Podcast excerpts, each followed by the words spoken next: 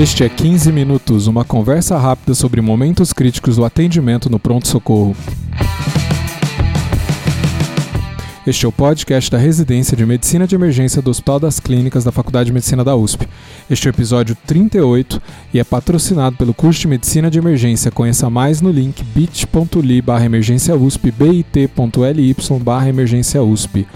Eu sou o Dr. Júlio Marchini para este episódio conseguimos trazer de volta o Dr. Júlio Alencar, médico assistente do PSM. Tudo bem? Oi, Júlio, tudo bem? Prazer estar aqui mais uma vez. Pô, você falou até que quase me trouxe amarrado, né? é, nós vamos falar de um tema que agora é o tema do seu doutorado. No final do episódio, você pode falar um pouquinho do, de, da sua pesquisa? Claro, claro. Então nós vamos falar de delirium. Qual que é a definição? O que, que é isso? Delírio, a melhor definição é insuficiência cerebral aguda, né? da forma como a gente chama a insuficiência circulatória de choque, a insuficiência renal. Então, delírio é uma insuficiência cerebral aguda. Por definição, se a gente for olhar o critério diagnóstico do DSM-5, delírio é uma alteração de consciência, Júlio. E aí, consciência, é, a gente pode dividir as alterações de consciência em alterações de nível de consciência e alteração de conteúdo de consciência. Né? Se a gente for falar de alteração de nível de consciência, coma, por exemplo, é uma alteração de nível. As alterações de conteúdo de consciência, como delírio, demências, por exemplo, é... enfim, delírio é uma dessas alterações de conteúdo.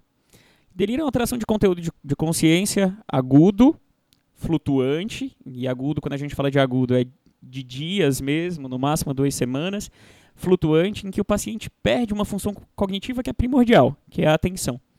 Então, delírio também pode ser definido como a incapacidade de manter focar ou mudar a atenção do paciente de curso agudo e flutuante. O delírio ele sempre tem que ter um fator predisponente e ele não pode ser melhor explicado por uma outra causa de lesão estrutural do sistema nervoso, como um AVC, por exemplo, ou uma convulsão. E, e qual que é a importância no pronto-socorro? a importância no pronto-socorro é, é comum, é raro. Você sabe que no estudo canadense, a ocorrência de delírio, e aí a gente fala de ocorrência, né? Porque como o delírio é flutuante, não dá pra gente falar nem de incidência nem de prevalência. Então a gente usa o termo ocorrência. A ocorrência de delírio em departamento de emergência no Canadá é algo em torno de 8%. A gente tem um estudo indiano, e é aí que talvez seja um pouco mais parecido com uma epidemiologia de países em desenvolvimento como o Brasil, que mostram a ocorrência de 20% de delírio. Uma das coisas que é interessante quando a gente fala em delírio é que a gente faz pouco diagnóstico principalmente do delírio hipoativo. Né? Aquele paciente que fica no cantinho do pronto-socorro dormindo, não dá trabalho a ninguém, ele também pode estar em delírio. Então, alguns estudos demonstram para a gente que até 60% dos delírios no pronto-socorro não são diagnosticados. Então, se você fizer um rastreamento de delírio no pronto-socorro e checar com prontuários, até 60% dos casos eles não foram citados no prontuário. Talvez eles possam até ter sido diagnosticados e tratados, mas os médicos não citaram. Tá, 60% dos casos que acabam com diagnóstico de delírio, não 60% de todos os atendimentos no pronto-socorro. Não, né? não. O que eu quero dizer é que até 60% dos casos de delírio, eles não são diagnosticados no departamento de emergência e quando você faz um teste de rastreamento, você acaba tendo um diagnóstico positivo. Até porque se a gente olhar é, não só o, o, o paciente que chegou no pronto-socorro, mas depois o que internou e o que chegou na é, na unidade de terapia intensiva chega nessas, nessas ocorrências, né? Igual chega, você está falando. Chega sim, chega sim. Chega a 80, 70, 80% de pacientes com delírio, né? Opa, aí depende do lugar onde você está. Quem está sob maior risco? Você sabe que isso é uma coisa interessante, Júlio? É, a gente pode falar em vulnerabilidade ao delírio e a gente sabe que existem pacientes mais e menos vulneráveis ao delírio. Na prática, todo paciente ele pode ter delírio sim, dependendo do insulto, da agressão.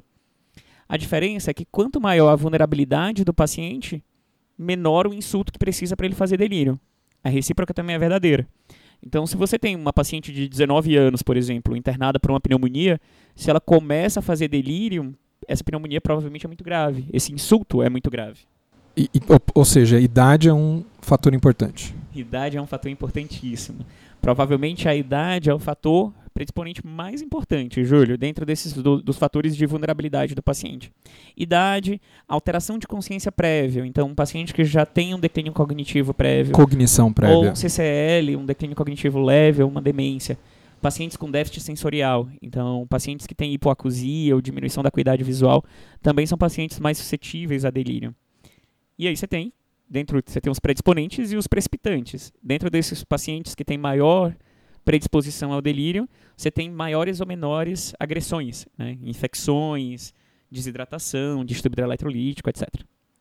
Tá, então esses aí já são fatores que vão engatilhar o episódio específico, né? Exatamente. É, a demência prévia aumenta bastante, né? Sim, assim, aumenta é duas a cinco vezes o, o risco desse paciente ter, né? Exatamente. E tá bom. E como é que a gente reconhece o episódio, então? Qual que é o quadro clínico? Tem algum instrumento que a gente pode usar? Vamos lá. No Brasil, para o português, no departamento de emergência, o único instrumento validado é o CAN. É o LONCAN. São aquelas oito perguntas do CAN. É um estudo que foi feito no pronto-socorro da Santa Casa, daqui de São Paulo, pelo FAMBRE, no começo agora da década de 2000. É, e esse estudo validou o LONCAN para o diagnóstico de delírio no departamento de emergência. Então, ele é o único que nós podemos usar hoje. Outros instrumentos usados para pacientes críticos, em UTI, por exemplo, como o CAN ICU, eles ainda não foram validados para o departamento de emergência. Então, Júlio, mas o que, que é CAN? Muito bom. É o Confusion Assessment Method.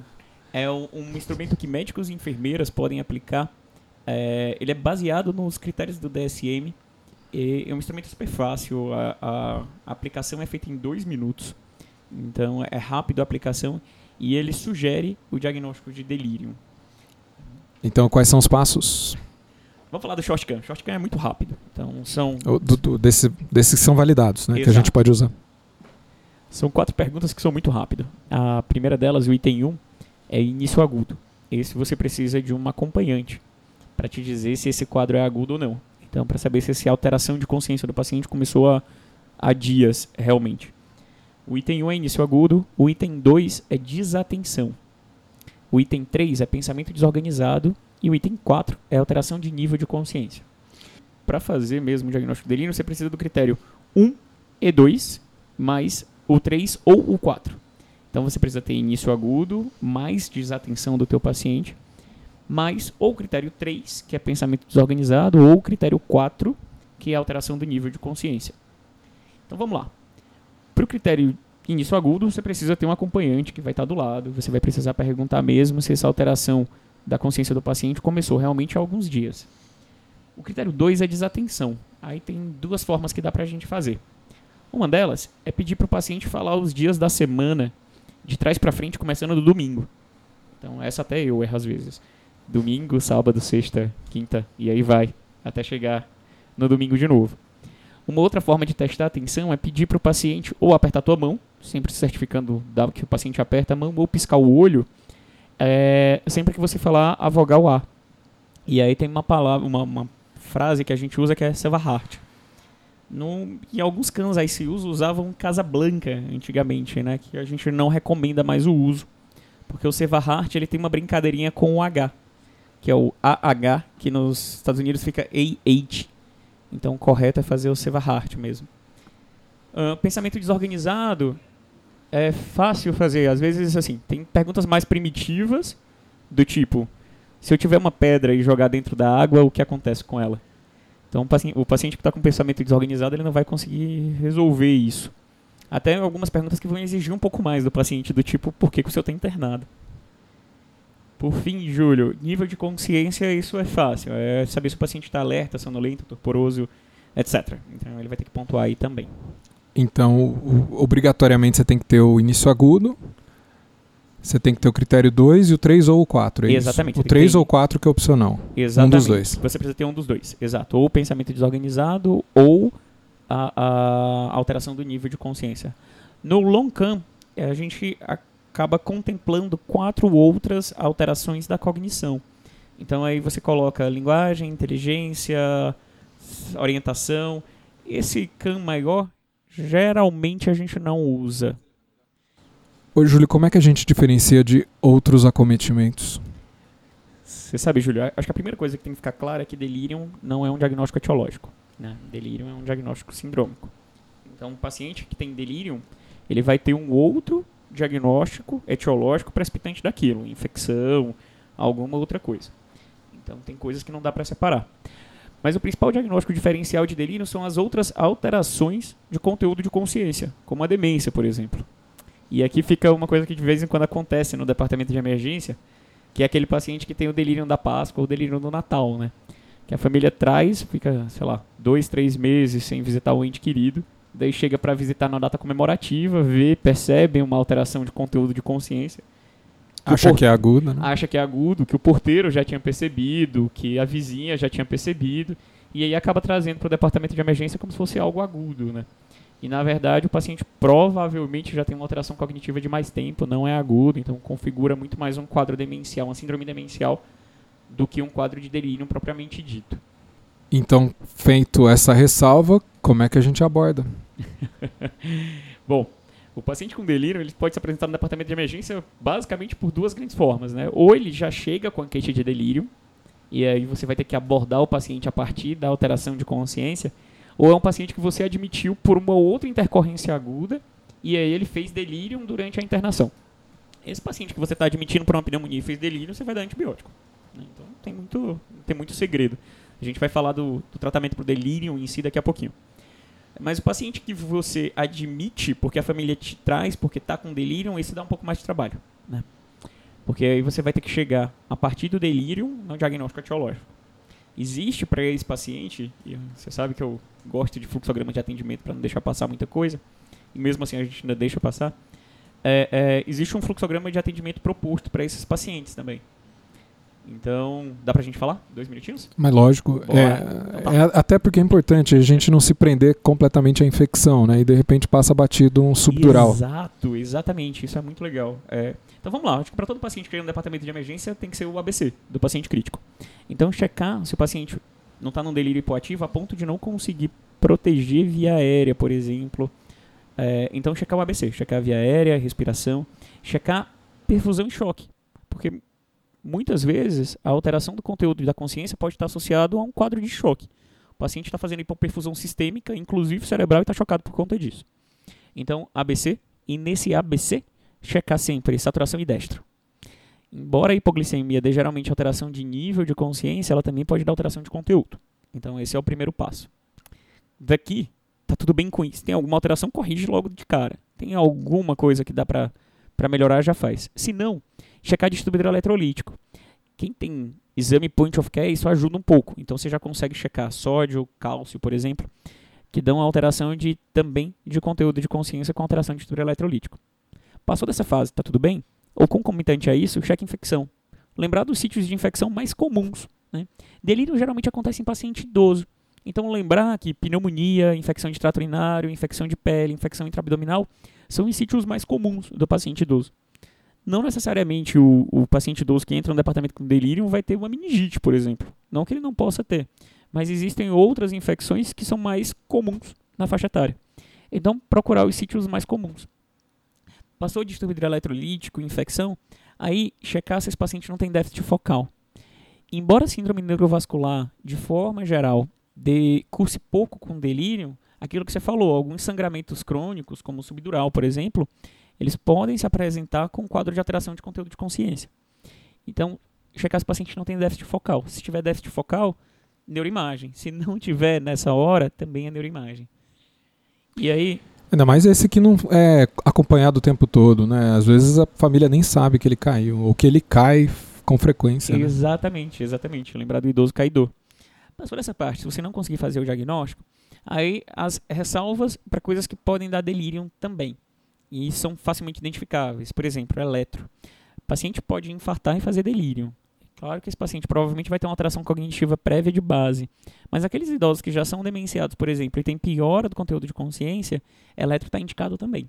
Então, eletro, alteração de tireoide, eletroencéfalo. Então, outros exames de imagem, tipo ressonância e líquor, vão entrar aqui nessa investigação quando você não conseguiu achar a etiologia da tua alteração de consciência até então.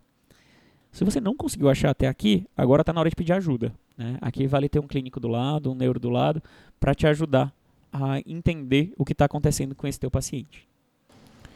Então, o, o fator principal para a gente tratar esse delírio é tratar a causa de base, o, o que predispôs Exato. ele a, ao episódio, né? Exato, mas a gente também tem que lembrar que alguns tipos de delírio vêm junto com uma agitação psicomotora. E alguma dessas agitações também podem colocar o paciente em risco para ele e para a tua própria equipe de cuidado. A equipe né? de cuidado também. Primeira coisa, falar sobre o tratamento do delírio em si, não tem nenhuma evidência de benefício você tratar delírio hipoativo. Então, delírio hipoativo não precisa medicar. Agora, delírio hiperativo, quando o paciente tem risco para o paciente e risco para a equipe, muitas vezes você vai precisar medicalizar esse paciente. As drogas de escolha continuam sendo os antipsicóticos. Né? E aí, antipsicótico de uso intramuscular ou via oral. Nessa parte do antipsicótico é difícil, Júlio, porque o FDA orienta pra gente, sempre antes de fazer antipsicótico em paciente acima de 65 anos, tem um eletro de base, coisa que nem sempre é fácil. Então, muitas vezes a gente vai medicar e ter o eletro depois. Uma outra ressalva é que a Anvisa lançou nota recente que proíbe o uso do haloperidol intravenoso no Brasil. Mas, mas acho que até é ju- bem justificável, né? A, a- a ação do IM em 20 minutos. É, então, mas é um paciente que você pode começar uma contenção física para ele e transicionar para uma contenção química. mantendo a contenção física somente até o período da contenção química Justo. fazer efeito. Né? É, estudos que, que compararam quetiapina, que é um antipsicótico né, atípico, com o haloperidol, que é um antipsicótico típico em terapia intensiva, não mostraram evidência de benefício do, da quetiapina. A gente tem quisto usar um pouco mais a quetiapina de forma geral no paciente que tolera a medicação oral. A perspectiva é que entre quetiapina e aldol não tem lá muita evidência de benefício em fazer a quetiapina. Então sobram as duas opções: o haloperidol intramuscular, 2,5 a 5 mg, e a quetiapina, 25 a 50 mg, que são as doses estudadas. E só para complementar, o que a gente está buscando no eletro é o intervalo QT. Exato, exato. Júlio, tem uma coisa que eu queria falar só rapidinho sobre o delírio, que muitas vezes delírio é um daqueles capítulos que a gente passa direto do livro de emergência, né? A gente não quer, não quer ler ou acredita que sabe. Delírio, em várias meta-análises, ele é associado ao aumento de mortalidade de até 2,2 vezes em relação a uma mesma doença com um paciente da mesma idade. Então, delírio aumenta a mortalidade, aumenta o tempo de internação hospitalar em até dois dias, e estudos canadenses mostram até que ele aumenta o valor da internação em 5 mil dólares. Então, assim, realmente é um problema de saúde pública pouco diagnosticado. Tá, aumentar em duas vezes não é 2%, é dobrar, né? Exatamente, exatamente. O e se uma paciente ele chega com uma infecção, ele ainda não está em delírio, eu consigo prevenir isso e não incorrer nesse, nesse aumento todo de, de mortalidade, de custo? Você sabe que esse ano saiu um estudo do JAMA brasileiro que comparou visita familiar estendida com visita somente no horário de visita, né? A gente sempre acreditou que ter familiar do lado era um fator extremamente protetor para delírio. Depende do familiar. É, exato. Talvez essa seja a conclusão do estudo, porque foi um estudo negativo. Então, o estudo do BrickNet ele não mostrou benefício em manter familiar o tempo inteiro ao lado do paciente. Mas foi uma quebra de paradigma até. Mas outras coisas do tipo manter o paciente orientado, manter o paciente, então saber o dia da semana, que dia que ele tá, a hora que ele tá, manter as órteses do paciente, tipo óculos, aparelho auditivo, isso parece sim ter efeito protetor durante a internação. É, ambiente mais protegido, não no corredor, que muitas vezes a gente não consegue ter. É, relógio na parede. Você sabe uma coisa que também a gente não consegue ter no departamento de emergência e que fari- faria diferença? É a manutenção adequada do ciclo sono-vigília do paciente. Então, se o paciente conseguisse dormir de noite e acordar de dia, seria uma boa. O problema é que muitas vezes a gente dá banho de noite e medica de dia. Então, isso interrompe completamente o ciclo circadiano do ser humano, fazendo com que ele entre esteja mais suscetível a entrar em delírio. Muito bem, acho que a gente cobriu todo o assunto. Tem, tem mais alguma coisa que você acrescentaria? muita coisa ainda, mas aí a gente ia passar dos 15 minutos. Como você falou, eu estou estudando delírio agora, né? E uma das coisas que a gente está estudando são biomarcadores de lesão neuronal em paciente que está fazendo delírio no departamento de emergência. É, talvez isso seja até contraproducente, já que a gente já tem um teste de rastreio como o CAN, que é rápido. A gente também está tentando validar para o português o 4AT, que é um teste que está despontando aí fora como, como rastreio de delírio mais rápido e talvez um pouco mais prático no departamento de emergência. Mas uma das coisas que a gente está estudando agora são biomarcadores de lesão cerebral em paciente com delírio. Que mais que envolve a tua pesquisa? Conta aí mais um pouco. Ah, um pedaço da pesquisa é microbiota intestinal, então são, são vários e vários pedaços de pesquisa, mas a gente espera lançar isso em breve para todo mundo. Bom, pessoal, esse episódio está saindo aqui 20 de dezembro. A gente aproveita aí para desejar um Feliz Natal. Opa, Feliz Natal! É, sobre o, retomando aí o curso, é, agora já saíram todos os módulos, tá? O último módulo, 11 módulo, Outras Emergências, saiu dia 22 de novembro. Se você ainda se interessar por essa versão do curso, você pode entrar no bit.ly emergência USP. Concomitantemente, a gente está fazendo o lançamento é, do curso de emergência 2020, é, que é junto com a Escola de Educação Permanente do Hospital das Clínicas da Faculdade de Medicina da Universidade de São Paulo. Você pode buscar isso no site da EEP, é só EEPHCFM USP e é, buscar o curso de 2020 que vai começar em abril. É, se você quiser, pode nos buscar nas mídias sociais, nas redes sociais. É, Dr. Júlio Alencar, você pode encontrá-lo uh, no Instagram em Júlio Underline Alencar ou no Facebook, é só buscar pelo nome dele. Eu você pode buscar em arroba jfmarquini no Twitter e no Instagram Marquini. Júlio, mais alguma coisa? Não, Julião, só agradecer. Feliz Natal para todo mundo e mais uma vez um prazer estar aqui com você. Pessoal, muito obrigado e até a próxima.